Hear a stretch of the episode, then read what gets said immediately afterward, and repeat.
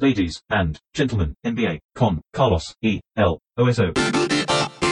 Señoras y señores, bienvenidos a este espacio, a este podcast de NBA en el que acostumbramos a hablar de básquetbol con Martino Simani. ¿Cómo estás, Soso? Excelente.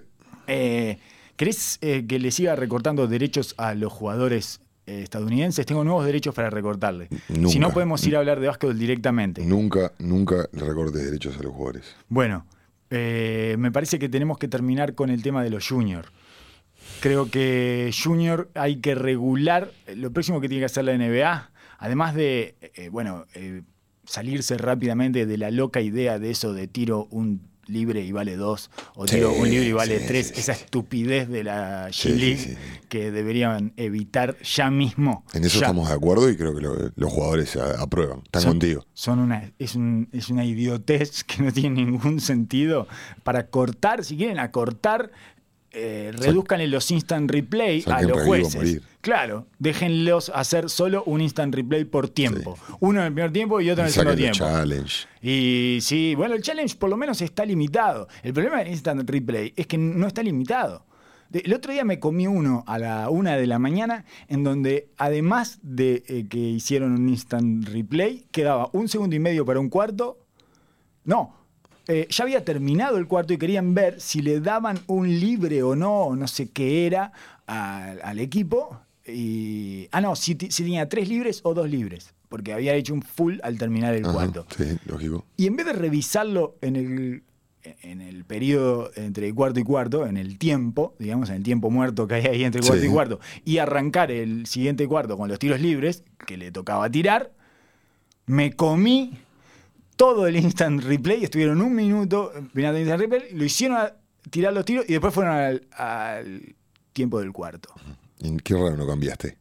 No, no, me fui De a dormir. de caliente. Me fui a dormir. No, de caliente eh, me quedé mirando. Viste que igual a esa hora, cuando ya estás ahí cerca de ser un zombie, mucho no controlás tu, eh, tu accionar. Eh, tu accionar est- está un poco invadido por la somnolencia. Por eso, entonces, entonces automáticamente que yo veo que va para la cambio, mesa de control cambio, y cambio. Cambio, también, por más de que ya sepa que me quedan dos minutos. Pero como pensé que iban a aprovechar el cuarto, yo a todo esto, mientras hacían esto, digo, ah, ta, terminó el cuarto, no sé cuánto, entonces, no sé, me fui a lavar los dientes, hice alguna cosa de esas, eh, un poco para no dormirse, ¿eh? y cuando volví, estaba tirando el último libre y fueron al cuarto, después fueron al tiempo de eh, entre cuartos. Y bueno, ahí, sí, ahí apagué y me fui a dormir caliente, enojado con Instant Replay. Pero me parece que tienen que regular el tema de, eh, de, de los juniors, de Frank Kaminsky Jr. Frank ¿Te Kaminsky de third. Tu- pero tu padre y tu abuelo jugaron en la NBA Eh, y se llamaban Frank Kaminsky. es una cuestión de orgullo familiar. No, no, no, no, no, no, no. El orgullo familiar que lo hagan en los cumpleaños de la familia, no en la NBA. Estoy harto de los juniors, no aportan nada y eh, confunde. Y además, tenemos que ser justamente celebratorios de los padres e hijos que juegan a la NBA y se llaman igual. Tim Hardaway Jr. Bravo. Bravo, señor, bravo, excelente. Se, Usted, merece, se merece el Junior. Usted Se es Tim. Hardaway. ¿Vos te diste cuenta que hay tres Porter Jr. y ninguno es hijo de Terry Porter? ¿Qué mierda está pasando en la NBA? Tres Porter Jr. hay. Es muy difícil hablar de Porter Jr. porque los, los tres son Porter Jr. Está Otto Porter Jr., eh, lesionado, por supuesto. Ahora creo que está lesionado en Chicago. Va cambiando los lugares en donde está lesionado Otto Porter. Otto Porter Jr. Está eh, Kevin Porter Jr., que es el rookie de Cleveland. Y está Michael Porter Jr., que es De el, Denver. el de Denver. El rookie que no es rookie en realidad porque estuvo dos años roto y yo qué sé. ¿Y qué, qué hacemos con eso? Te llamaría la atención la cantidad de eso que sucede eh, Estados Unidos. Sí, es como Brasil. eh, afroamericana. Neymar Jr. Neymar. Jr. Pero tu padre no jugó a nivel internacional. Neymar Jr. Neymar Jr. No lo conocemos. No nos Pero importa. ¿sabe cómo está el padre de Neymar Senior en la tribuna? Gigante. Bueno, en el caso, quizás en el caso del padre de él sí eh, lo poco- merezca porque ha evadido impuestos, ha hecho eso. una cantidad de cosas Claro. eh, por el hijo. Sí, es el, el orgullo de mi padre no se fue. Yo lo entiendo. Entiendo que es una forma de hacer que los padres no abandonen a sus hijos en ciertas comunidades. Pero de todas maneras, Frank Kaminsky de third. Andate, francamente. No conozco al, al 1 y al 2. No pisaron ninguna cancha de la NBA. Si no jugaron en la liga, tu padre y- o tu abuelo o los dos, y no se llaman exactamente igual que vos, no tenés derecho a usar el junior. Eh, Adam Silver, no sé si te recibe en el gabinete con estas, con estas tendencias. Sí, Adam Silver, eh, ya, ya que hablas de Adam Silver, me parece que se hartó de los Houston Rockets, Adam Silver. Le soltó la mano. ¿Viste cómo le respondió a la última, eh, la última molestia que generaron los Rockets? Los Rockets son Contame, la contame, franquicia, por fuera la franquicia más molesta de la NBA, definitivamente. Por supuesto que además sacaron 6.000 puntos en el ranking ATP con la que se mandó Morey con los chinos, ¿no? Sí, sí, sí. Están Están deuda por la próxima década. mucha plata abajo. Pero además le viven rompiendo las pelotas a la NBA. ¿Se acuerdan que eh, hablamos el año pasado cuando sacaron todo un paper de 50 páginas haciendo los cálculos sobre la sexta o la séptima final que habían jugado contra Golden State la temporada anterior, eh, la séptima final de conferencia? eh, y que habían perdido y que si los fallos de los jueces hubieran sido, no sé qué, eh, que ganaron en un, en una línea de tiempo paralela, ellos ganaron ese partido. En una línea de tiempo paralela donde solo hay analytics, ellos lo ganaron En ese la partido. teoría. Tiraron, llevaron ese paper a la prensa además, hicieron campaña, propaganda en el medio de los playoffs con Golden State. eh, fue después de que hicieran el escándalo ese adentro de la cancha y afuera de la cancha en el primer partido porque no nos dejan, no dejan ganar y no sé cuánto. Todo eso bueno, después vino lo de China. Y ahora eh, creo que ya llevan dos protestas oficiales. No, pero hay una que la elevaron a pe- pedir los puntos. Eh, eh, pidieron los puntos. Pidieron que los es esta, puntos. la de San Antonio, la de la hundida de Harden. Ajá. eh, que pa- pasó una cosa insólita. Aparte le pasan cosas insólitas. Contra, los, contra los Clippers, me acuerdo, de cu- cuando le empiezan a dar vuelta. Planteas una realidad tan extraña todo el tiempo que hasta todos nos confundimos, hasta los jueces. Todo es raro. Bueno, ahora lo están doble marcando a Harden cuando pasa la mitad de la cancha. Es, parece un partido de mini. Sí, sí, sí. Partido de mini de, de- dale, dale. Pibito tirale de- los dos al guacho que juega bien. que se la dé a los gorditos. que se la dé a los gorditos. Como el pibito este de Argentina que apareció ahora, no sé si. Este que hace 70 puntos en Mirador de Mar del Que Plata. juega solo. sí. Juega solo, claro. Es así, es de, de infantiles. Claro, de claro. Mini, premini, infantiles, ese tipo de cosas. Y entonces resulta que eh, ya, habían perdido un partido muy raro contra los Clippers. Que hay un. Porque aparte, eh, claro, los dioses del básquetbol permanentemente los castigan. Los hacen perder con cosas raras. Eh, eh, eh, cuando los Clippers dan vuelta, los Clippers van 7 abajo, faltando un minuto, una cosa así. Cuando empieza el, el primer triple de la remontada, esa lo mete eh, Williams, eh, Lou Williams, en una, en una situación en la que eh, anota Houston y salen para el otro lado y Doc Rivers se mete dentro de la cancha a pedir tiempo y nunca se lo dan y están todos esperando que le den el tiempo, se la ponen en una esquina de Lou Williams, la mete de tres y sigue. Se va en- riéndose aparte. Sí, claro, se, se- se mata de la risa porque Sí, en sí. realidad es una situación que eh, de una manera muy anómala los benefició a partir de algo que no le cobraron a ellos, digamos, algo que estaban pidiendo ellos mismos, o sea, su propio técnico estaba pidiendo, "Ah", no pasó, y, y bueno, ahí un escándalo, Dan Tony hasta la mitad de la cancha, todo un desastre. Esa- Mori ya estaba preparando. Totalmente, el Ya informe. estaba- ya estaba escribiendo en la computadora. el informe, el informe de Morey. Taca, taca, taca, taca, taca, taca. Y, y que además ahora los escribe con seudónimo, porque no puede presentar nada. Me imagino que no lo dejan entrar a las oficinas de la NBA ni para pedir. Del Mori Junior. Sí, claro, exactamente. Bueno, resulta que eh, después del partido, viene lo del partido contra San Antonio, les pasa esa cosa increíble, que es que Harden la hunde, pero sale muy fuerte por abajo, entonces le parece a todos allá dentro de la cancha, porque en vivo además pareció que no, que había errado la hundida. Y Harden mismo sale a buscar su propio sí, sí. rebote. Hasta él se confunde. Exacto. Después protesta, pero. Después protesta cuando se da cuenta, pero quedaron todos como nadie entendía lo que estaba pasando. Entonces, como no utilizaron de dentro de los 30 segundos la sirena verde, eso que estábamos hablando el otro día, que es increíble, la cosa esa de Ciudad Gótica 1960, es el Batman de Adam West. O sea, todo súper moderno, todo no sé qué, y el Batman de Adam West hay una sirena en el medio de la cancha. Y entonces, como no utilizaron esos 30 segundos que tienen de ventana, inmediatamente eh, se les imposibilitó el, challenge y por lo tanto no pudieron hacer challenge y los jueces no podían cambiar el fallo porque no habían cobrado nada, entonces si no habían cobrado nada no podían revertirlo, etcétera, entonces quedó eso así y perdieron en dos alargues. Bueno, pues se elevaron, le pidieron los puntos a la NBA. Por supuesto. Y Adam Silver eh, respondió, esto lo leí en un tuit, eh, no, no oficial, pero sí de, de un periodista que citaba eh, literal a Adam Silver, por lo tanto eh, viene de él, o sea, viene de él directamente, respondió que Houston había tenido el suficiente tiempo para sobreponerse al error durante lo que faltaba del cuarto cuarto, 7 minutos 30, y los dos alargues.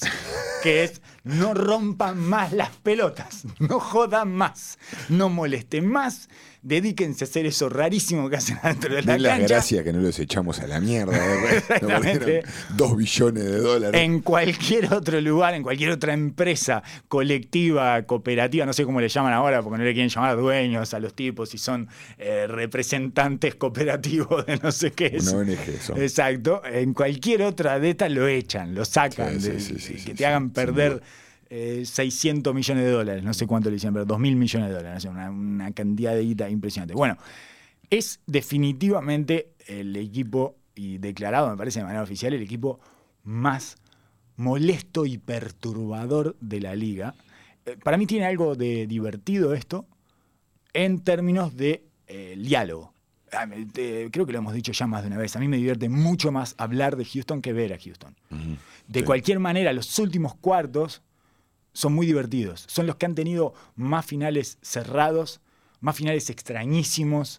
Eh, el otro día perdieron, vienen de perder tres partidos seguidos en el, en el último segundo. Sí, en la hora. El otro día Con Sacramento. Con Sacramento se anotaron uno y otro en los últimos 12 segundos, se anotaron seis puntos cada uno. Fue una locura. Porque ahora encima agregaron a Westbrook, que es otro que le pasan cosas extrañas todo el tiempo y lleva los partidos a lugares extraños y comete errores extrañísimos. Exacto. Y Entonces es- también, también gana partidos increíbles, pero también se mete en una mezcla explosiva y todos estamos esperando a ver cómo va a caminar eso y a ver eh, si en algún momento va a explotar al mismo adentro de la cancha. Sí, sí, sí. Sí, porque es- termina ninguno- siendo entretenido. Porque además ninguno de los dos tiene problemas en hacerlo flotar adentro de la cancha. Claro, por supuesto. Es del, supuesto. es del- son los dos de los jugadores que eh, tienen una actitud corporal muy visible. A Harden ya se lo ha visto con otros compañeros de él. Seguro. Eh, y bueno, y a Westbrook eh, ya sabemos, ¿no? O sea, te hunde en la depresión, te retira del básquetbol, hace Sí, ese sí, tipo de cosas. No, y está, y está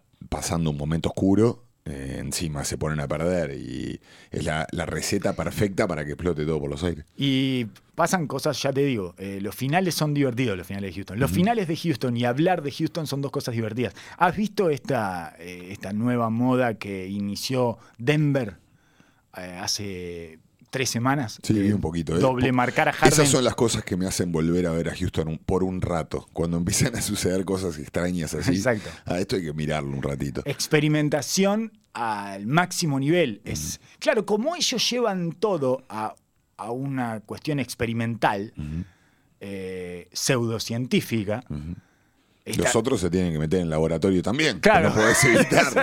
¿Qué es esto que me estoy tiran estímulos raros también. Bueno, Claro. vamos nosotros con nuestro estímulo raro. Sí, sí. Para mí es una locura. Esto de doble marcar de la nada, Harden me parece demencial, me parece insostenible, me parece que se va a terminar enseguida. Porque bueno, lo que le pasó, por ejemplo, a Sacramento, que fue el último que hizo esto, que ya hizo una cosa rarísima, además, que es que paraba un paraba un stopper en la mitad del área, o sea, que era el que defendía a Westbrook, se paraba en la mitad del área, ¿sí? Y Harden, en el último minuto, Westbrook hizo 12 puntos, una cosa así, porque se la daba a Westbrook y Westbrook o, iba para abajo y la dejaba, o eh, tiraba de tres. Y, y repartía también. Eh, exacto, me Claro, parece que en algún momento. Ustedes. eh, nosotros no somos de, los, de las dos personas más adeptas al juego de Westbrook. No son. Eso está clarísimo. y no no nos grabado. gusta mucho, pero me parece. eh, Yo creo que ya están en una falta de respeto que no corresponde. Sí, sí, sí. Es clarísimo eso. Es un tipo que. Es, es un momento de desesperación, ¿no? Porque también está, la NBA está pasando por un momento en el cual esto de Harden, como todas las modas de la NBA, también se empiezan a hacer tendencia y vemos jugadores con hiperuso y que realmente te desespera. Que, un- que, lo dijo eh, Michael Malone cuando le preguntaron por qué había lanzado esta estrategia y que había venido Trey Young la noche anterior y los había llenado. Les había hecho casi 50 puntos, prácticamente le ganó solo, no lo pudieron parar, los enloqueció en el pick and roll, los, enloqueció con el tiro y dijo, no, otra vez no me como esta, viene Harden ahora. Si 60 no me como en casa. Y lo empezaron a, lo empezaron a hacer. Igual tenía sentido, fue el más sensato de todos Denver. Eh, por la forma, si bien lo, lo doblaron randómicamente, a- elegían jugadores que estaban cerca, no era siempre del claro. mismo, no se repetía todo el tiempo el, Es que no- el doblaje pu- del mismo jugador. No lo podés hacer porque es muy sencillo para leer. Un tipo como Harden que tiene todo el partido en la cabeza, porque ese es otro tema en el cual eh, pocas veces, o sea, el tipo es, es muy bueno con el step back y el uno por uno, pero tiene el juego ya calculado y medido dependiendo con todas las lecturas del juego mitad de cancha armado y es un, es un mago. ha encontrado salidas para todo lo que le han tirado. Tiene y le han tirado mucha claro. cosa a lo largo de estos últimos cinco años. Sí, sí. Mucha cosa, ha visto todo. Eh, y cuando, Todo no, bueno. Bueno, todo no, porque siempre aparecen eh, cosas estrafalarias, Exacto. muy, muy raras, pero sabe eh, resolver el 99% de las situaciones que le plantean. El tema es que a veces esa, esa forma de resolverlo exige un gasto mental y físico que después lo terminan drenando y por eso cuando en una serie de playoffs eso al final no funciona. Seguro. Pero de todas maneras, eh, lo que hizo Denver tenía algo de sorpresivo, no solo porque era el primero que lo hacía, pero algo de sensato también dentro de esa sorpresa, que era elegir... eh, Sí, forzarlo a leer diferentes situaciones y esa y falta de predecibilidad a las acciones y a que a la planificación, digamos. Y aparte de todo, esa, esa nueva sensación de algo incómodo. Bueno, estam- eh, tenemos que salirnos del libretito, que es lo que le queda cómodo a Harden. Que es entendible por momentos.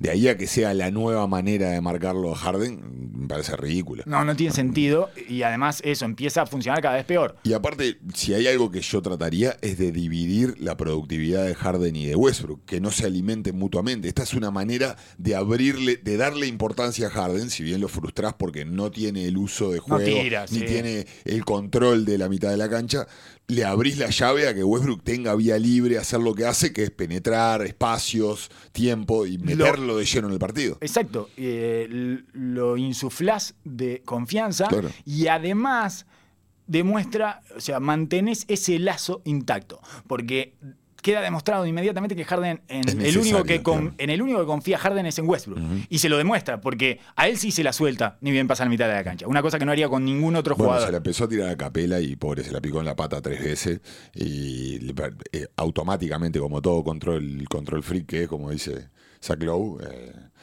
le perdió la confianza al toque y ya no, no quería, quería, prefería cruzarla a la otra esquina que dársela al short. Pero entien- entiendo lo que, lo que sucede en este tipo de estrategia, lo que, lo que tenés que lograr es coherencia y mantenerlo, porque es algo que si lo haces en pequeños, o sea, o lo haces como hizo Denver, por momentos, no siempre, forzarlo a estar inestable, o tenés que hacerlo todo el partido. Y también como defensa, vos te saca de toda tu Oh. planificación. Es desgastante, tremendamente incómodo. Eh, cada vez que te comes un gol que es muchísimas veces, un, un doble fácil y que te deja, te, hace ver mal, te sentís peor. Claro. Además, empezás a confiar menos en eso que estás haciendo, esa cosa extravagante que estás haciendo. Entonces, no tiene demasiado sentido para mí. Es de, de muchas de las que han hecho. Me parece que tienen menos sentido de aquella de Ricky Rubio que lo defendía de atrás eh, para que vaya hacia la derecha. Eh, en toda una serie de playoffs con Utah. Eh, me parece que tiene menos sentido que esa todavía. Eh, Ya te digo, sobre todo en esta forma extrema de tirarle al mismo siempre, eh, todas las veces, ni bien pasa la mitad de la cancha. A mí me parece sensato y me, gu- me gusta que los equipos vayan probando cosas para después, en el momento de más alta tensión, tener en, el bolso dos, tres cosas que el equipo no va a ver o que, bueno, probablemente lo vaya, lo vaya a trabajar ahora, pero después en los momentos de la, de la papa caliente, sacarle la pelota a Harden, lo va a poner muchísimo más irritable que ahora. Entonces, no me parece una mala estrategia desde ese punto. El- obviamente no es la estrategia para mirar hacia adelante. Y, y pasó lo mismo con esto de marcarlo de atrás. Tuvo una fiebre y volvió, volvió a la normalidad, pero cuando empezaron los playoffs, otra vez lo, lo volvieron a utilizar. Así que vamos a ver cómo, cómo sigue, qué se, qué se inventa en próximo. Eh, si bien no hemos hablado de ellos, creo que profundamente, sí, de los Lakers casi siempre algo hablamos, pero de Milwaukee creo que no hemos mencionado a Milwaukee en todo lo que va de esta temporada. Pero yo, yo lo he visto muy poco, la verdad. porque es un equipo como que siento que ya lo vi, que no voy a descubrir nada, que ninguno de los partidos encuentro una motivación como para decir, recién ahora que van con 15 partidos ganados seguidos y empieza a pesar esto de la racha y ver cómo se enfrentan los otros equipos que están probando, nadie ha sacado una nueva estrategia defensiva que digas, bueno, a ver, ¿cómo, ¿cómo encaran esto? Todo el mundo ya sabe qué es lo que va a hacer y cómo va a ser los playoffs y cómo va a responder Milwaukee también. Los números son prácticamente iguales que el año anterior. Ganan por sistema, además, eh, tienen un sistema no tan extremo, pero sí muy ajustado y muy estricto Ajá. de eh, cantidad de triples y de, eh, bueno, run and gun y, y early offense, digamos, o sea, tirar antes de los 6, 7 segundos. Entonces también esa sistematización Es una versión de Houston, digamos. Es más o menos parecido a lo que pasa con Houston. está entre Es un- Houston y Orlando de Van Gundy, una cosa así, Ajá. ¿No? Capaz. eh, Orlando Van Gundy era más disfrutable, quizás. Sí, pero- quizás sí, porque era mucho más, no sé. Digo por esa supremacía física Ajá. de un tipo y tiradores Ajá, alrededor. claro. A, a eso me refiero, Sí, ¿no? sí, sí, sí, sí. Ah, eh, eh, dando vuelta a la cancha, digamos, al revés. Puede ser que sí. Exacto, sí.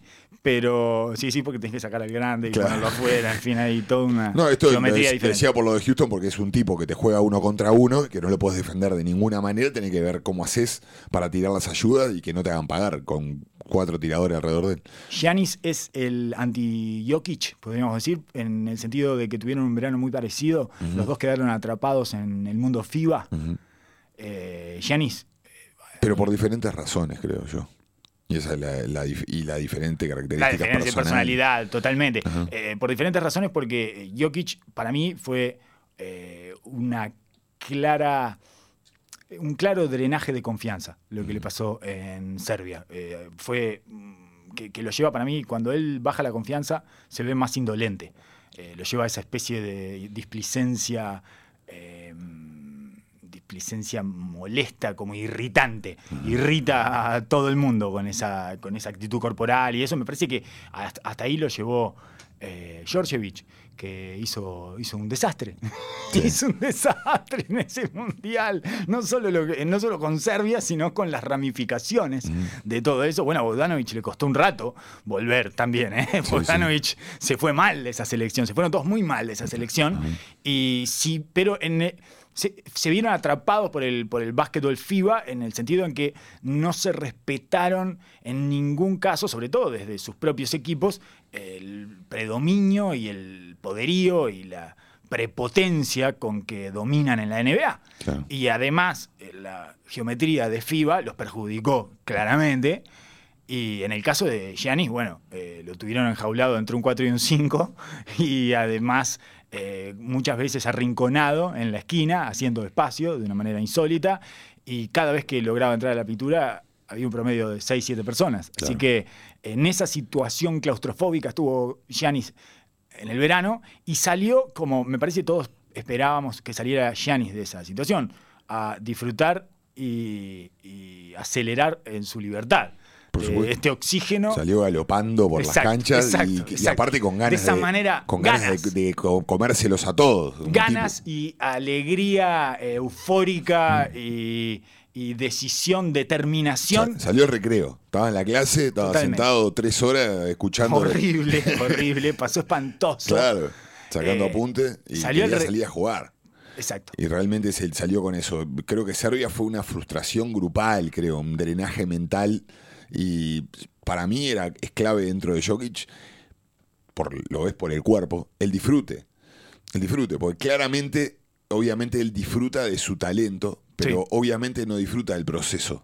Del, del trabajo No, de, ju- de se jugar. nota, se, se nota, nota. claramente. Se nota por su Y físico el que- tener que pasar un el, el- el verano sufriendo y seguramente sea de lo que se va con los amigos, está tranquilo, se, se recarga de energía y bueno, y después por su talento desarrolla, pero desarrolla durante el año toda su magia, pero estando bien, cuidado, tranquilo. Y, se y- recargó de tejido adiposo. y, nos ese acostumbramos a verlo dominar como un gordo. Pero no deja de ser un gordo. Y no deja Exacto. de estar cansado y, lo- y no tener la mismo, los mismos tiempos de recuperación y el mismo desgaste. Exacto, y el, el cansancio más estado de ánimo de medio para abajo es terrible. Exacto. Y el cansancio en él es permanente. O sea, es un tipo que Tiene que juega. estar con la motivación a full para que eso no lo, no lo- ya empiece a jugarlo en contra, digamos. Bueno, Giannis tiene, eh, está enrachado en nueve, digo, para ponerle algún tipo de condimento a- para ver a Milwaukee, que son los condimentos estadísticos, Claro. ya que es un juego sistemático y repetitivo. eh, bueno, veremos cómo enfrentan estas rachas estadísticas que están eh, enarbolando en estos, en estos partidos. Lleva nueve partidos consecutivos con 25 puntos o más y 50% de field goal o más. Y desde, desde el 95 a esta parte, solo hubo tres jugadores que consiguieron eso. Uno fue eh, Shaquille O'Neal en el 2001, 13 partidos seguidos. Eh, el otro fue Shaquille O'Neal en el 2001, 11 partidos seguidos. En realidad lo cuento como un solo jugador, ¿verdad? Si no, diría que cinco jugadores. Eh, otro fue Michael Jordan, que metió 11 partidos seguidos con 25 puntos o más y 50% de cancha o más. Gianni lleva 9. Amar Stadamayer tuvo una racha así en el 2010 de 9. Y eh, el último jugador, no vas a creer, pero Shaquille O'Neal también. Fue en, eh, pero Shaquille O'Neal en Orlando en Wow. 1994. Nueve partidos metido de racha. Lo Siempre cual, volvemos ahí, ¿no? siempre volvemos a Shaquille O'Neal. Siempre volvemos ahí. Es maravilloso cómo se parecen desde las estadísticas y desde lo que marcan en su dominio las estadísticas, de lo que muestran, lo que grafican en sus formas de dominar las estadísticas, Giannis y Shaquille O'Neal. Lo, pa- Sí. lo similar que son y lo diferente a la vez. Nada Es que increíble. ver. Nada que ver, porque además uno es. En las formas, ¿no? Exacto. Y además, Giannis todo el tiempo te parece que está haciendo un máximo esfuerzo. Claro. Y Shaq, Al contrario. Una especie de Jokic. Exacto. Más, pero Más dominante. armado. Exacto. Sí, sí, sí, sí, claro, pero eh, con, con, con anabólicos. Sí, sí, sí, por supuesto. Eh, Sin tanto bizcocho. Claro, exacto. Menos, menos harina y más anabólicos. y, pero lo, lo convenientemente anabolizado, como para que eso sea una fuerza imparable. Eh, pero de- definitivamente tienen puntos de contacto ahí en términos estadísticos y siempre los récords que está haciendo Giannis siempre se parece a alguno en el que dominó Shaquille O'Neal. Así que estamos de vuelta ante esa situación. Lleva nueve seguidos. El récord es de O'Neal de 13 y O'Neal de 11 y Jordan de 11.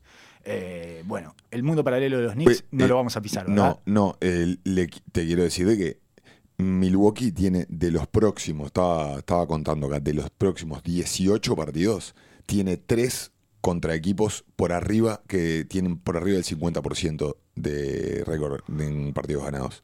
O sea, esto Esto puede, puede, ir. puede, puede ser de verdad, puede ser histórico. Obviamente, quizás se, se les caiga algún partido en el medio, pero esto viene racha para largo y esto es- se mantiene así Tiene, hasta el final. tiene ahora uno sin Giannis, me parece. Eh, creo que mañana juega sin Giannis y ahí se le Bueno, puede cortar todo. sí. Ojalá que no, porque si lo sostienen, lo que el panorama que estás marcando es de eh, racha histórica de los Lakers, que Claro, es la claro. mayor es de 33 partidos. Por eso, Aparte, hoy, hoy es el partido sin Giannis, creo, pero es contra Nueva Orleans, de local.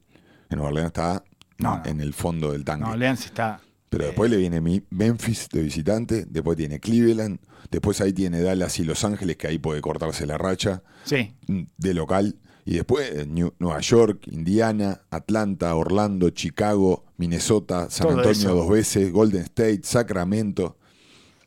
No, Todo pa- eso. no parece que caiga, que caiga el gigante en breve, digamos. eh, sería. Así que, sería una forma eh, directa de ponerse a ver a Milwaukee, porque de otra manera eh, cuesta Claro. bastante, sobre todo en una NBA en la que hay tantos estímulos diferentes, porque los equipos cambian mucho año a año, eh, cuesta mucho dedicarle tiempo a un equipo que uno ya tiene más o menos resuelto en la cabeza. claro. no- no- Y que además Buscamos no- información, ¿no? Exacto, y, y que además no juega de la manera más divertida que uno pueda esperar. Claro, digamos. Porque claro. hay algunos otros equipos que ya tenés resuelto en la cabeza, de todas maneras, yo qué sé, Denver es más o menos lo mismo y yo lo veo más que a Milwaukee Denver. Sí, es mucho más entretenido, creo yo. Ya el gordo le pone otro, otro picante. Eh, El- el- a los Lakers le pasa exactamente lo opuesto.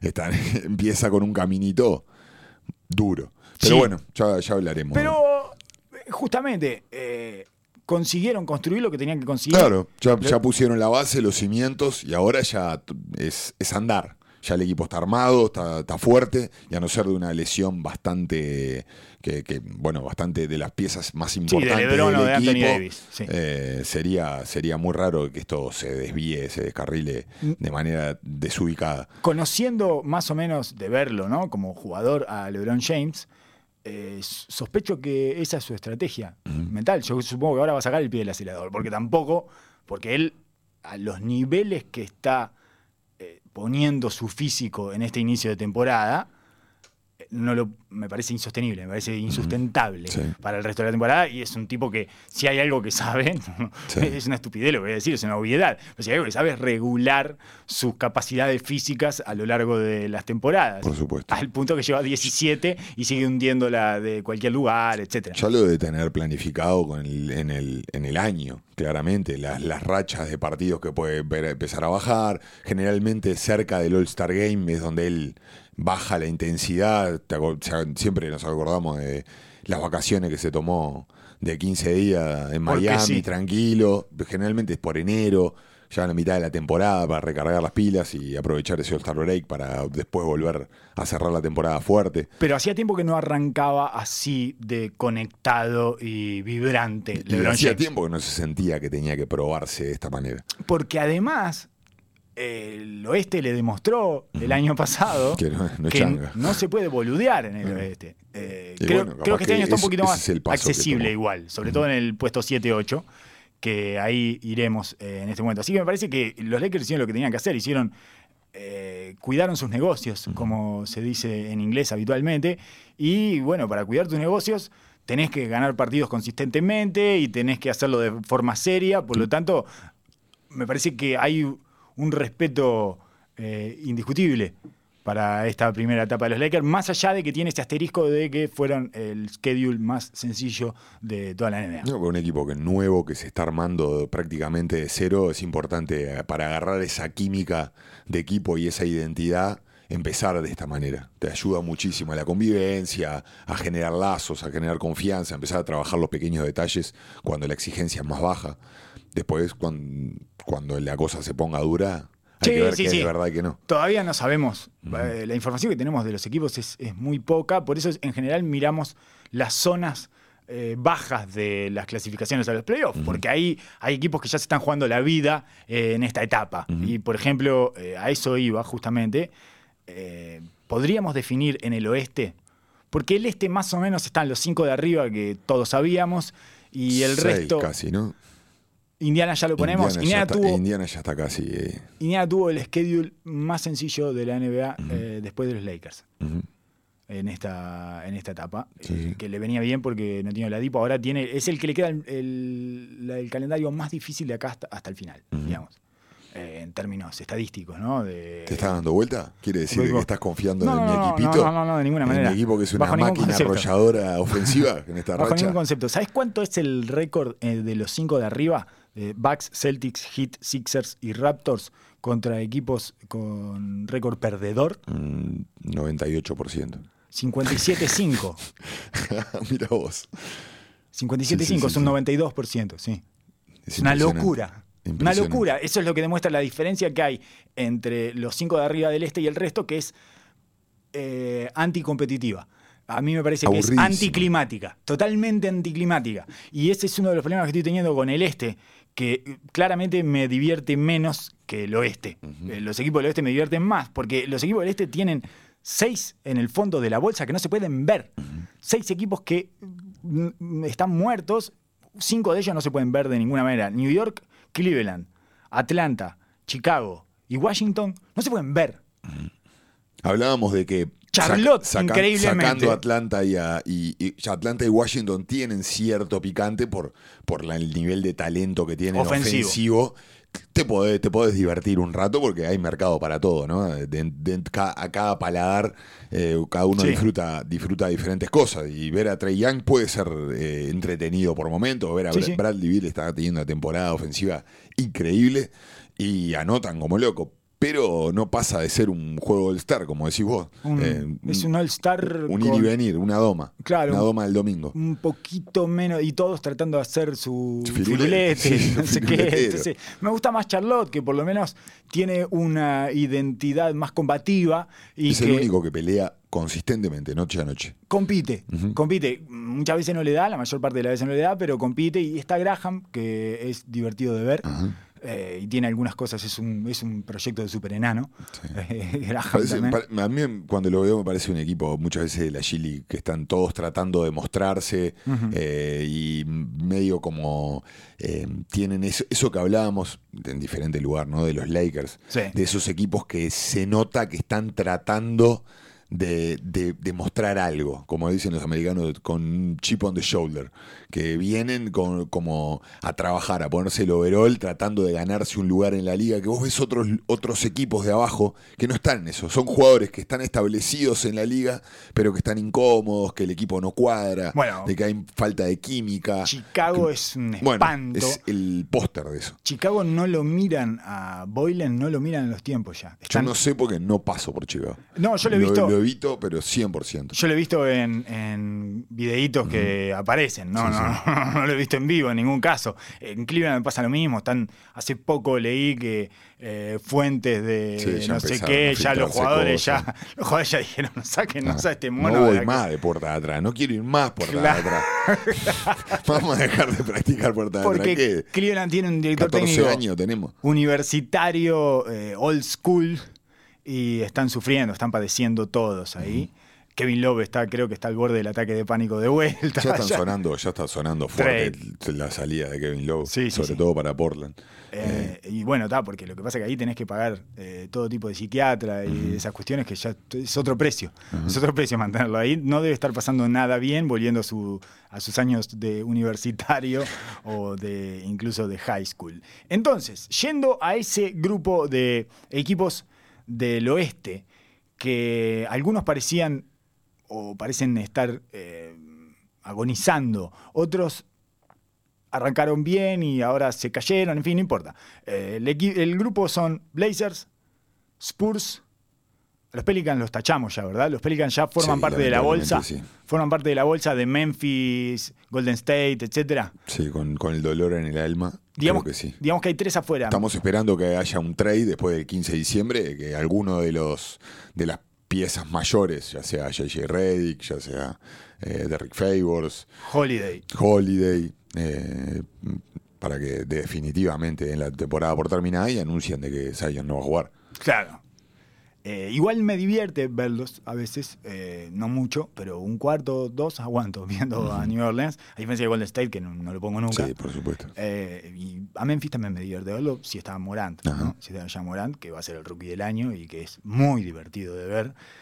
Pero bueno, en definitiva, sacando a los Pelicans, Blazers, Spurs, Oklahoma, Minnesota, Sacramento y Phoenix, Perfecto. esos son los seis equipos que están en una situación, eh, algunos un poco más precaria que la otra, pero que pueden pelear en algún punto entrar a los playoffs, como séptimo y octavo. Ajá. Eh. Utah está en un momento de crisis, pero va a levantar porque ahora tiene una parte del fixture bastante accesible. Entonces, mi pregunta es si podemos, de- podemos avisorar la muerte de alguno de ellos en diciembre. La consigna sería, eh, en forma con signos de interrogación, sería, ¿noviembre los prepara y diciembre se los lleva?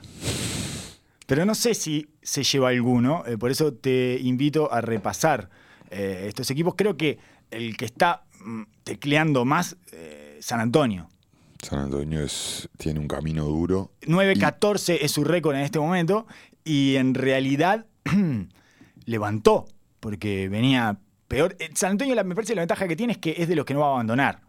No, el, el- el- no claro, va a abandonar, no, no va en ningún momento va a declararse a tanquear. No, no, no. La- lo, lo más dramático creo que podría pasar es que, que suceda esto de tener un cambio, eh, de que se saquen a DeRozan de arriba o que se saquen a Aldrich, pero no va a ser por picks al futuro.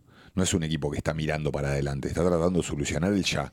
Y la, la coherencia del equipo en sí te hace creer que van a seguir dándole vueltas y encontrando. Y para mí sigue siendo un equipo con mucho talento, como para Sí. levantar y para tener desde el principio del año lo pensaba. Pero resulta- evidentemente hay algo ahí que está, está oliendo mal.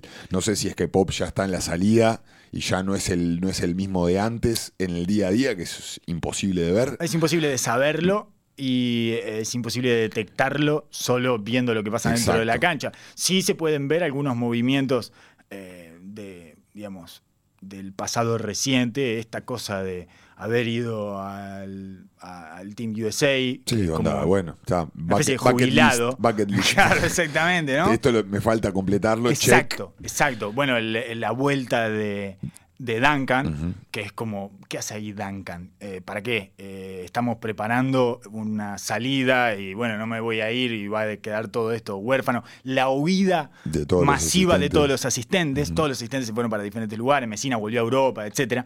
Eh, hay, hay algunos movimientos ahí que son extraños y que son llamativos y hay cierta cosa, cierta sensación de eh, se está por retirar o se retiró ya y está dirigiendo retirado, que es lo peor el- que puede pasar. Que es lo que estábamos habla- lo que hablamos muchas veces con los jugadores, ¿no? Que los jugadores que anuncian el retiro, ya prácticamente se genera eso y con los entrenadores se siente, se palpa. No es necesario ni que lo anuncie. Exacto. Si el tipo está en el Farewell Tour, se va a notar para adentro y eso le saca efervescencia. Es impresionante los equipos como pierden, eh, se desgasifican, digamos. por supuesto. Que probablemente sea lo que le está faltando además a este equipo de San Antonio. Efervescencia, ganas de ganar, Con competitividad. una tendencia, con un líder con tendencias depresivas como de Rosen, que ya lo hemos visto, con- pero Sí, digo, diagnosticadas Sí, y no- contadas por él mismo, digamos. Sí, no, y, y- y con una receta de juego que eh, la han probado hace tiempo y que hace hecho una, una, hace una característica de San Antonio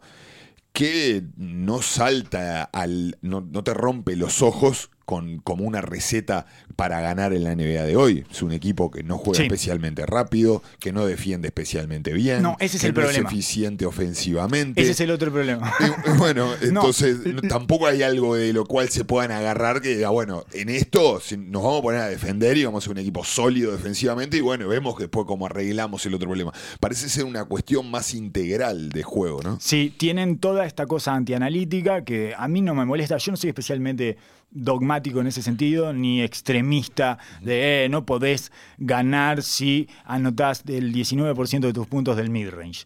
Ya hemos visto muchos equipos que les va bien y que tienen buenas ofensivas tirando mucho del midrange. Eh, por ejemplo, es el segundo equipo que anota más porcentaje de sus puntos de dobles. Sí. El 59% de los puntos de San Antonio son de doble. Pero el tercero son los Lakers. Y están cuartos en offensive rating, si van primeros. Y quiero decir, eh, siempre tiene que ver con las fortalezas que vos tengas. Y evidentemente, eh, San Antonio no se puede poner a tirar triples con sus dos jugadores. Los tipos que más se llevan ofensivas son Aldrich y DeRozan. DeRozan eh, tiene una especie de fobia eh, al triple bastante extraña porque de un paso adentro tira. En fin, a, a veces el range de los jugadores va hasta ahí. Chau, igual está volviendo a tirar en los últimos dos o tres partidos. No, volvió a tirar lo- triples y los encesta. Ya lo había hecho en Toronto, su última temporada en Toronto. Lo Pero lo había habían hecho obligado, lo forzaron y San Antonio lo trajo con el discurso de nosotros no forzamos a nadie, nosotros jugamos eh, mediante las fortalezas. Hay toda una parte de resistencia cultural que quizás esté un poco exagerada. Quizá- En me- ese me sentido. parece extraño de parte de Rosen, de una vez que vos como jugador ves de que sos capaz de ampliar tu espectro de juego, retroceder eh, una vez que ya ganaste esa. Siempre hablamos del proceso de agregar cosas a tu juego y lo difícil que es eso.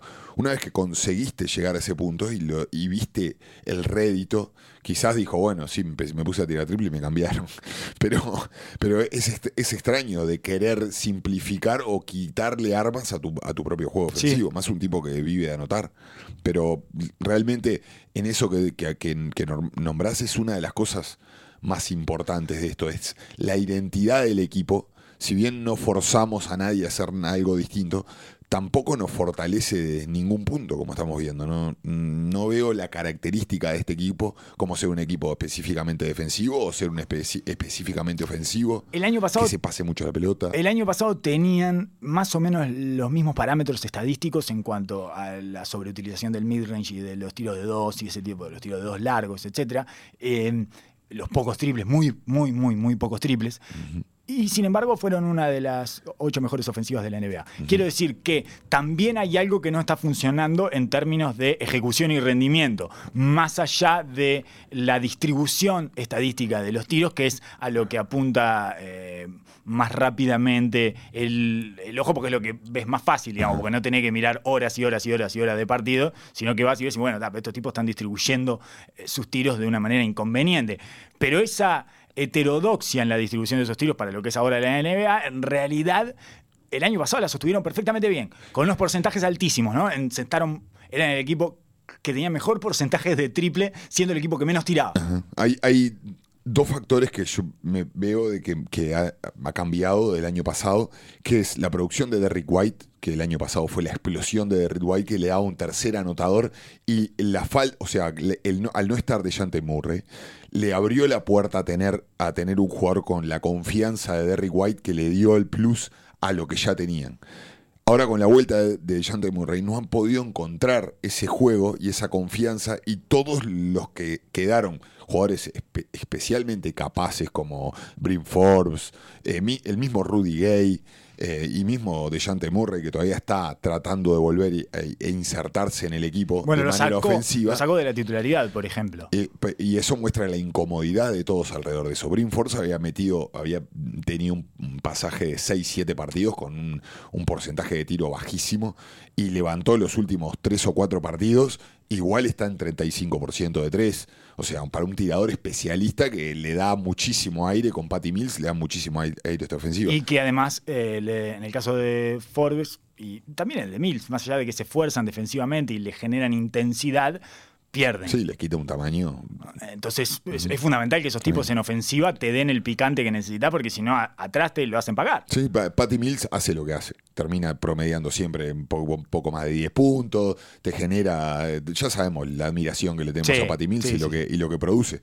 Pero esa, esa rotación perimetral ha sido lo que creo que ha fallado. Y ahí el peldaño de Derrick White me parece clave. Y, el otro, y la otra parte es el, el otro palo, digamos, que sostuvo como una ofensiva muy eficiente. Fue la gran temporada que tuvo Rudy Gay.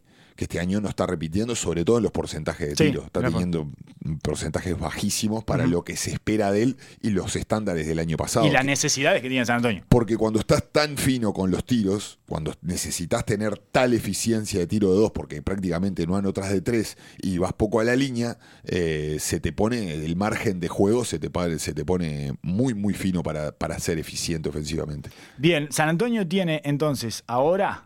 Eh, el- viene el, ganaron estos dos partidos increíbles, ganaron dos partidos consecutivos eh, insólitos. El, el de Houston, el doble alargue, con Lonnie Walker de fourth, no sé ni cuánto es, no sé ni cuánto va, pero creo que es el cuarto El Lonnie cuarto, Walker. Lonnie.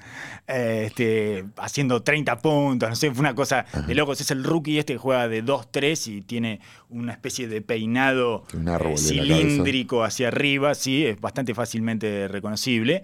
Y bueno, tuvo su partido de la temporada y volvió al banco, ¿no? Porque así funciona Popovich. A mí no me impresionás. Claro. Este, y, y tuvieron, bueno, toda esta cosa de, de este, este- este final rarísimo que tuvieron. Y después le ganaron a Sacramento también, que iban. Que viene bien, Sacramento en racha Sí, también. Y venían, además ellos entraron seis puntos abajo al último minuto y de Dejounte Murray, eh, bueno, Corey Joseph perdió dos pelotas, una con Dejounte Murray y otra con Rudy Gay, creo. Y bueno, eh, pagaron, eh, pagaron eso los Kings, perdieron un partido insólito, pero rescataron esos dos que fueron dos tubos de oxígeno porque llegaban en coma. Sí, sí, sí. Venían en coma, venían Eh, 7-14. Le ganaron a los Clippers y eso no, no es menor. Eh, creo que ese, ese partido le ganaron bien de manera, de manera determinante. Sí, a sí, los- sí, como a- por 20 puntos. a, a los Clippers y la vuelta de, de Kawhi Leonard otra vez a, a San Antonio. Y eso pareció, yo ese, ese lo vi por un ratito y los vi con los vi con, con un, un paso, un paso más, un paso más fuerte, más determinado, Bueno.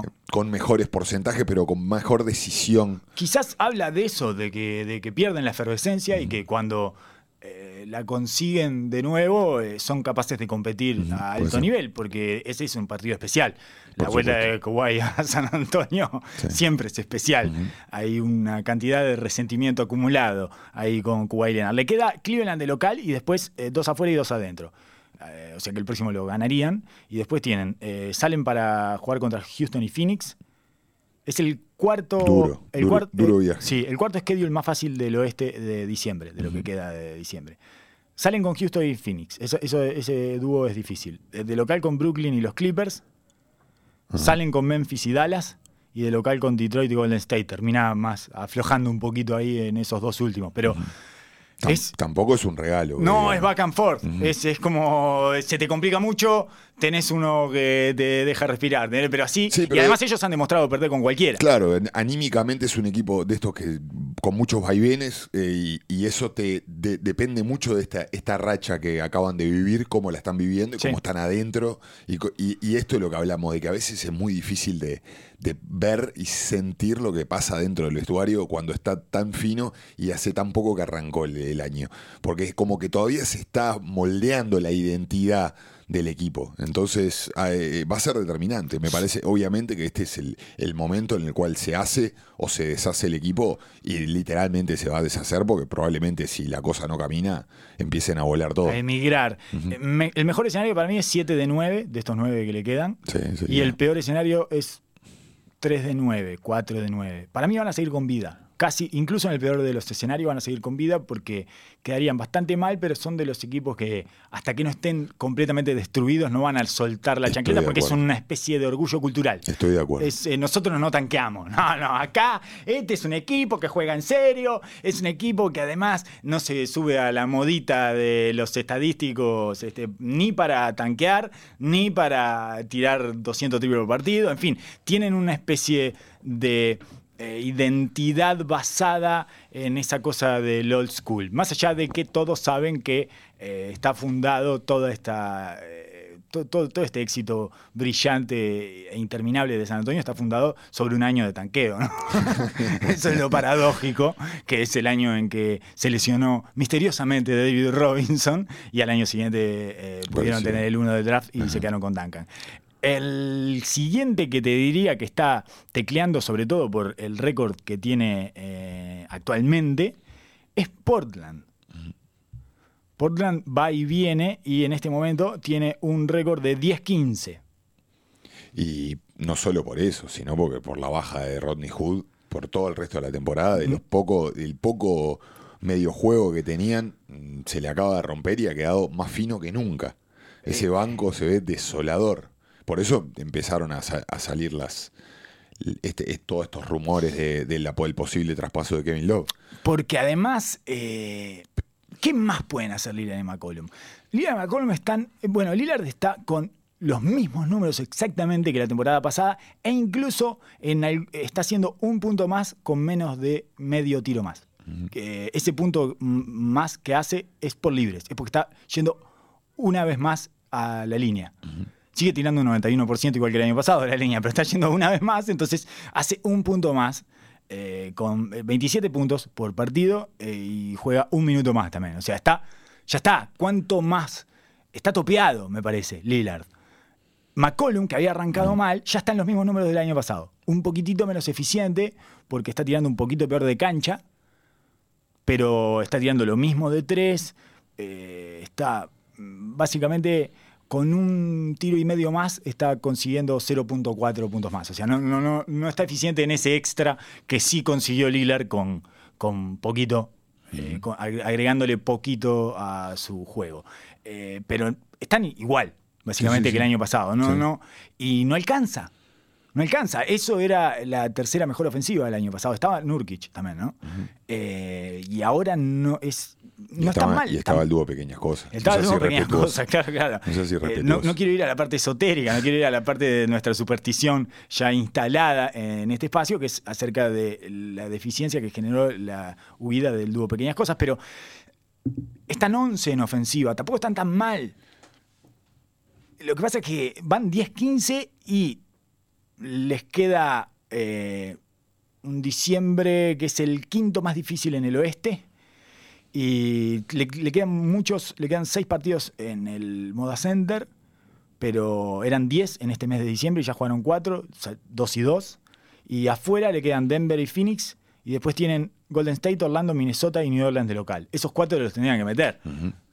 Todos, en hilo. Sí, sí. Y después Utah de visita y cierran con los Lakers y Phoenix de local. Si no Sí, meten dura, esos dura. Si no meten esos cuatro del medio, ahí tienen una estadía de cuatro partidos consecutivos en el modo ascender. Si no meten esos cuatro o tres de esos cuatro, quedan en coma.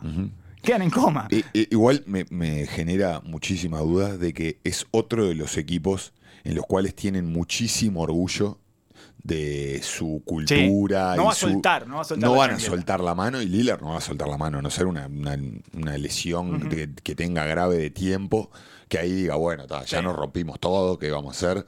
Eh, no, no los veo lo- soltando la esponja, los, veo inclusive yendo- así, accionando para tratar de Más, más, para más. tratar de cambiar y buscarle la vuelta. Sí, anda a sacar más plata, anda, anda a sacar más fichas. Creo que la, Anda a sacar más fichas, historia quemándose todo en el casino. Claro, la historia de Lillard te demanda eso. Porque la- el liderazgo de él y el trabajo constante y lo que te ha mostrado una y otra vez y el compromiso suyo con la, con la franquicia y con la ciudad, les demanda mantenerse competitivo. Más cuando están en el, en el momento, en el auge de su carrera.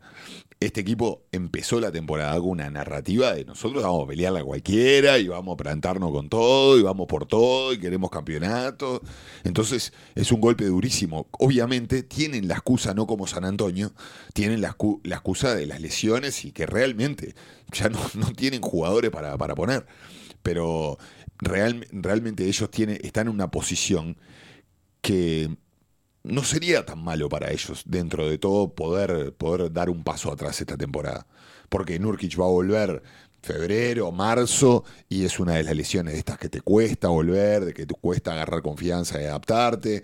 Obviamente, esta nueva historia de Carmelo Anthony les, da, les ha dado como una primavera, un po- una, una suerte de, de cambio de aire. Y Ya se agotó. Pero, parece. pero bueno, son cosas de las cuales cuando el equipo está tan, sí. tan, eh, en- eh, están tecleando, necesitas esos, eh, es- esos, eh, esas motivaciones artificiales, digamos. Para mí el mejor escenario es un 6 de 9 y el peor escenario es un 3 de 9. Si se gana 3 de 9, eh, queda al borde de la muerte. Sí, por supuesto. Y, e- y ese es otro de los temas. El, el oeste se puso extremadamente más duro con respecto al año pasado y lo, lo levanta en tensión Sí. porque no tiene un camino un Sobre camino todo en esa parte media. En esa parte media está competitivo. Entonces, si bien no se te escapan tanto, o sea, bueno, los 5 de arriba se van, los 5 o 6 de arriba se van, pero eh, son muchos más, son más equipos, sobre todo, en, esa, en esa zona. Después eh, está Oklahoma, que es como todo lo contrario de estos equipos. Eh, me parece que tiene con qué, pero no quiere. A mí me da, me da la impresión que no tiene nada para perder. Es un equipo que no tiene nada para perder. Juega sin, sin presión, absolutamente. Obviamente, Y con viejos bichos, además. Tiene tres viejos bichos que son. eh, buenos jugadores de básquet. Para mí tiene. Para mí tiene el mejor equipo de cuatro jugadores de todos los que pelean estos. Eh, que so- o sea, le falta uno. Pero Steven Adams, Chris Paul, Gallinari y Gilgius Alexander, para mí es el mejor cuarteto de jugadores. Pero por supuesto que ese lo tenés que completar con Schroeder, que eh, es un jugador bastante inestable, pero que cumple su función igual en este equipo y que para esos niveles eh, con los que están compitiendo directamente eh, en, en Portland, eh, bueno, no porque tiene a los dos enanos, pero quiero decir, en un equipo cuyo hueco estuviera, en un equipo de esto, cuyo hueco estuviera en el perímetro, podría jugar perfectamente también. Está a nivel de este, esta franja de competencia, Sí, sí, sí. Schroeder. Oklahoma City, eh, esto es- esta última racha que ha, que ha metido, eh, creo que son tres o cuatro partidos, también ha tenido una sobreproducción de Schroeder. Ha tenido un. Levantó y, y ofensivamente, cuando Schroeder está, es el que le da el plus para valorarlo, para, para valorar el equipo, porque defensivamente Igual no con eficiencia, eh, con lo del volumen. siempre va a ser así. Sí, claro, Siempre va a ser así. Es, es mucho volumen y a veces en ese mucho volumen te da un manantial de cosas. Pero sí, no, y además a mí me gusta la relación que tiene Gilgius Alexander con los tres viejos e incluso con Schroeder. Esa cosa que les quiere demostrar todo el tiempo. Les quiere demostrar que él, él ya está, que él puede agarrar las llaves y eso tiene una cosa. Y después tiene al idiota de Chris Paul, el idiota dicho con el mayor de los respetos y las admiraciones, porque es un idiota admirable. El otro día les ganó un partido pidiendo por una camiseta afuera. y bueno, está, es eso, esa, esa. Esa competitividad Exacto, que es que se transmite, sí. que es una obsesión y que es eh, enfermiza y esa, esa cosa la tienen, los ves y es un equipo duro, te llevan lo- los, los suplentes no son buenos pero son dinámicos, no son buenos pero son disruptivos, no son buenos pero son atléticos, no son buenos los suplentes, pero te ponen unos cuerpos ahí a correr y a chocar, no el, eh, tienen uno que se llama eh, Baxley. eh, Ferguson. Ferguson y Diallo ahora están lesionados, pero tiene Pero otro. sí. Sí. pero vuelven en cualquier momento. Tiene otro, tiene un pitbull que se llama Diort, que ponen ahora también, que no sé ni siquiera si sabe picar la pelota, pero se choca con todo. No, y, y tiene, es- y tiene lógica porque los tres jugadores que estamos hablando, sacando Alex- Alexander, son veteranos, que les cuesta la movilidad, que tienen poca dinámica, que van a llevarte al juego de media cancha, al, al juego de ellos, pero que necesitan ese- esa inyección de energía Exacto. noche a noche. Y no, no armás una segunda unidad con los suplentes, por supuesto, pero no necesitas porque los vas mezclando con los veteranos o con Gilgius Alexander. Claro. Entonces, Y, y- y es otro de los jugadores, como hablábamos con Howard el otro de- el- hace un par de episodios, que por su, por su, eh, su contrato ya, se, ya ha llegado el- la falta de respeto o, la- Sí. o el- el- lo, lo que lo desestiman a Chris Paul como si ya estuviera acabado. Como Eh, si fuera Lance Stephenson, más o menos. no, no, Chris Exacto. Paul es un ganador. Chris Paul es un monstruo. Chris Paul es uno de los mejores bases de la historia de la NBA. Está entre los 15 mejores bases Pero de ya la lo historia de la tienen NBA. como que tuviera 44 años. Y en realidad tiene 33 y está todo roto, es cierto, pero Pero el problema es cuando se le exige demasiado al final de la temporada. No, no ahora. durante la temporada te lo Y puede dominar. un equipo sin presión. Yo realmente pensaba de que Oklahoma City iba a estar en breve eh, buscando assets por ellos, que no iba a mantener este No, equipo, este equipo que junto. lo iba a querer desarmar. Eso- esa es la sensación que nos queda a todos y por eso uno no apostaría eh, todo su dinero a Oklahoma City entrando en, en los playoffs. Pero si mirás el equipo eh, en sí, con esta, esta cantidad de, de- de equipos que están en el medio, Si es el no- que tiene menos incertidumbres, digamos, desde Eh. el punto de vista del juego. Si no se lesiona ninguno, ninguno de los de viejos, los principales. Se va a mantener competitivo hasta el final. claro. Sie- siempre y cuando no haya un cambio. O sea, obviamente, también lo que pasa, en, a medida que se vaya acercando el fin de la temporada, más equipos van a estar buscando, y más sobre todo en el este, la cantidad de equipos que están a un a que sienten estar a un jugador de ser, de ir a pelear todo. Y, y Oklahoma City tiene todos los números para eso, ¿no? sí, claro. Galinari, Adams, eh, obviamente Alexander es intocable, pero el mismo Schroeder. Eh, Sí, sí, sí, todo lo que se puedan sacar de encima se lo van a sacar de encima y además les encanta. Les Exacto. encanta, son locos de acumular picks y todo eso, se sienten ganadores. Para ellos es una temporada ganadora. Si terminan con 26 picks de acá a los próximos 12 años, para ellos la temporada más ganadora es mucho mejor que entrar a los playoffs. Sí. Entonces tienen una narrativa interna que le festejan esas cosas. Extrañísimo. Festejan los picks. Van a dar la vuelta, van a hacer el, el- el tour del campeón con los picks en, la, en la mano. O sea, pueden hacer todo un festejo de, de la ciudad por Sí, los sí, picks. El nuevo Danny Ainge. Exactamente. Entonces, en definitiva, no sería extraño que diera vuelta todo esto y que lo tirara para afuera. Y por eso creo que puede perecer. Pero no por razones de natural. O sea, si no, lo, si no hay eutanasia, Estoy de acuerdo. si no hay eutanasia, no me parece que puedan morir por razones naturales. Exactamente. Eh, nos quedaría entonces Minnesota, que se viene cayendo, que era algo bastante esperable. Empezaron a perder partidos estúpidos, no paran de, de perder partidos idiotas, porque tienen esa característica. Es imposible. No se van a liberar nunca de esa característica porque no han llevado además jugadores. eh, que le cambien esa Ese tono. estructura y que lo ayuden a Carl Anthony Towns a, a Un salir. Paul, de por ejemplo. Bueno, exacto. Eso es exactamente. lo que digamos. Exactamente, eso, eso. Y que, que lo ayude, no que le haga bullying. Exacto. Digamos, ¿no? Como, como Jimmy Butler. No que. No, no y que, que lo defienda, ¿no? No, no lo va a agarrar a trompada, pero que se va a pelear por él, seguro. se va a pelear por él y Va además. a poner respeto, seguro. No, y además es el. eh, es el Jimmy Hoffa de los jugadores. Eh, no creo que los jugadores se quieran meter con el presidente de la gremial, Claro. que es Chris Paul, y que además es un enano completamente sacado y es capaz de partirte un ladrillo en la cabeza. Así que eh, no le vendría nada mal algo de eso, el pero experimento de Minnesota ha sido extrañísimo, sinceramente. Igual ahora tiene mucho más sentido. Este es el año que tiene más sentido de los últimos cinco. Sí, está bien. con- con- en, en la proyección a futuro, digamos. Sí. Pero dentro de la cancha están experimentando con, con wings de base y no paran de pasar cosas extrañas y horribles para el equipo.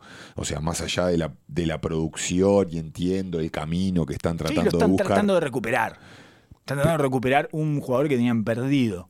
Y lo están tratando de recuperar de todas las formas posibles y demostrándole la confianza en todos los ámbitos y rubros en los que se pueda.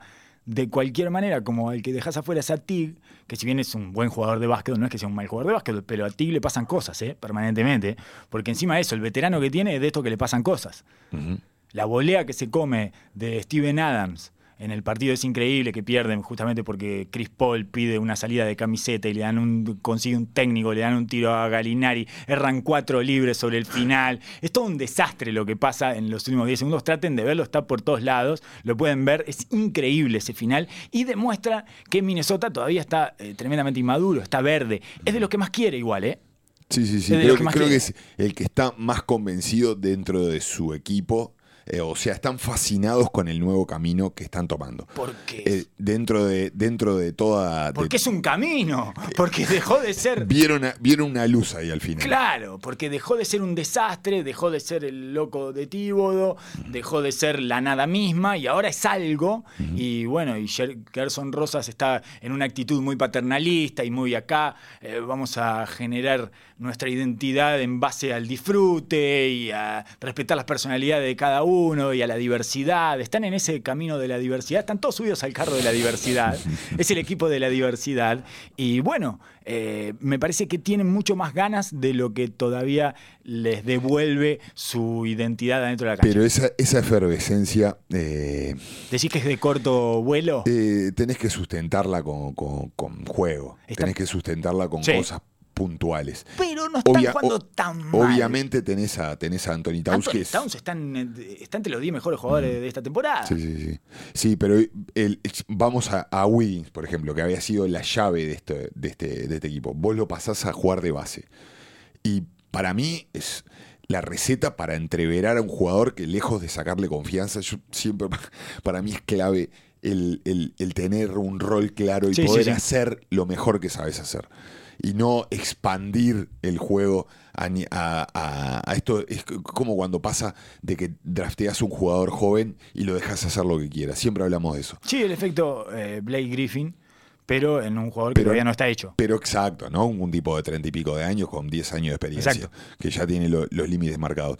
Eh, ahora en los últimos cinco partidos que perdieron, uno no jugó, el- este famoso del de Oklahoma City, él no jugó, pero ya está haciendo 19 puntos en 18 tiros, Sí. eh, 24 puntos en 24, eh, 26 puntos en 24 tiros, 18 puntos en 17 tiros y se lleva un más menos de en promedio de menos 14 eh, dentro de la cancha. Ya tiene la misma cantidad de asistencias a pérdidas y esas cosas Sí. empiezan a afectar porque Sí. él va a tener el cuco de ah, no Otra sos de vez, verdad. volví, otra vez, caí. otra vez. Y generarle la, la ansiedad Ajá. que genera en un, en un juego como el de la NBA, tener que llevar la base, es una de las posiciones más difíciles de absorber. Pero quizás eso lo retraigan esa ha- haya una retracción inmediata en esa apuesta y acomoden de vuelta y estabilicen un poquito más Puede ser. eh, un equipo que tiende a desestabilizarse. Eh, ya que dije tiende a desestabilizarse, los últimos nos quedan en Sacramento Kings, que eh, yo le marqué el peor escenario como mejor escenario 8 de 11 de los que le quedan en diciembre y peor escenario 1 de 11. Porque nunca se sabe con los Sacramento Kings. Sacramento Kings perdieron con Chicago de local, por ejemplo. Claro. Y después van y le ganan a Houston. Y, en fin, eh, tienen. mm, Su estabilidad es eh, inexacta y casi inexistente, eh, se podría decir. Así que, Oso, deberíamos dejar por acá porque mm, no tenemos tiempo de meternos en este equipo de la inestabilidad y la. Para mí es insondable. Los Kings son insondables. De repente es eso, es, bueno, eh, ¿dependés de Bielitsa? Depende ¿Bielitsa de- te salvó los últimos dos partidos? Depende de Rayon Holmes. Mirá lo que te digo. Claro, el Richown. También le podríamos decir el Richown. Sí, sí, sí. sí. El, el, el fundamental, ¿eh? Fundamental para este equipo. Es tremendo, no puede salir de la cancha. Por e- ahí habla de la fragilidad de este equipo, eh, la necesidad urgente. Y, y que, Y los la- últimos y dos que- partidos se y- los ganó Bielitsa de verdad, Claro. a Dallas y a Houston. Sí, sí, sí, jugando partidazos aparte, pero. Que es un jugador que nos gusta, pero no es un jugador con la consistencia como para confiar a lo largo de toda una temporada regular. Y, con el asterisco que tenés dos de los, o sea, los dos jugadores a futuro de esta temporada, de este equipo, Sí. a- prontos para volver, con el cual habían sufrido horriblemente. Sí, sí, Entonces, eh, está todo ese reacomode, que es una de las cosas más difíciles dentro de la temporada de vivir. Cuando una de tus estrellas se va y el equipo levanta y todo los, el resto de lo- del, del supporting cast o de los jugadores de rol se empoderan y se- el, el equipo se encamina, lejos de ser un- un- una virtud o, o una alegría que vuelva a la superestrella, que Eso, consume todo. ahora todos tenemos que volver a nuestros roles aburridos. Exacto. Menos tiros para mí. Se acabó el recreo. Eso que decía exactamente, claro, eran palabras de. Si, si llega Manini y Ríos. Es cuando vuelve Manini y Ríos no, no, no se genera mucho entusiasmo. Y eh, era lo que decía Danny Age. Danny Age decía eso. Decía que. Pero al revés, que cuando se iba, cuando no estaba Verde, era. Uh, qué cagada que no está Larry, no juega este partido. Bien, tengo cuatro tiros más. Claro. Tengo cuatro tiros más. Claro. Eh, porque ahí es eh, buscar gota a gota el oxígeno en una ofensiva que está sobrecargada de gente que quiere la pelota en la mano. nada más. Sí.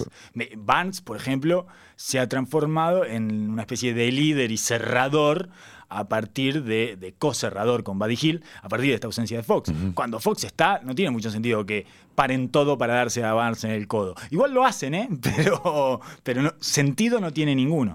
Se ha transformado en uno de los pace más bajos de la NBA desde que no está De'Aaron está hoy. Fox. Es el pace, tiene el pace más bajo de la NBA. Sí. Eh, sin Fox, con Fox eso no se puede sostener porque no tiene sentido, porque lo estás malgastando. Que igual es una cosa que estaban haciendo en este inicio de Sí, temporada. venían muy bajo con el ritmo. lo, eh, le han aquietado el ritmo y eso es contraproducente para Fox. Eso lo drena a Fox. No solo lo saca de su lugar eh, de mayor productividad, sino que además me parece que lo desnortea y lo frustra. Eh, Es eso, es como sacarle la pelota a Harden de las manos. Exacto. Eh, No lo hagas, no lo hagas, no lo hagas, porque vas a tener a tu estrella pasando mal. Pero me parece no que Sacramento todavía no definió que su estrella es Fox. Eso es lo más raro de todo. Esta eh, mega situación desordenada y caótica que tiene Sacramento. Y por eso, y por eso es difícil de descifrar porque ni ellos mismos tienen idea de la estructura de este equipo y cuando pasa eso que se, se juntan muchos jugadores que no, so- no solo están tratando de buscar su lugar en el equipo, están buscando su pie en la liga, están tratando de asentarse como jugadores, como- están con muchas agendas personales. Y eso es lo que genera la, la tensión dentro del vestuario y la falta de química a la hora de definir roles. Por suerte no está más Papagianis. Eh, entonces, Martino Simani Jr. y Carlos Tanco de Third han estado hablando de NBA durante más de una hora. Eh, espero que hayan disfrutado. Nos vemos.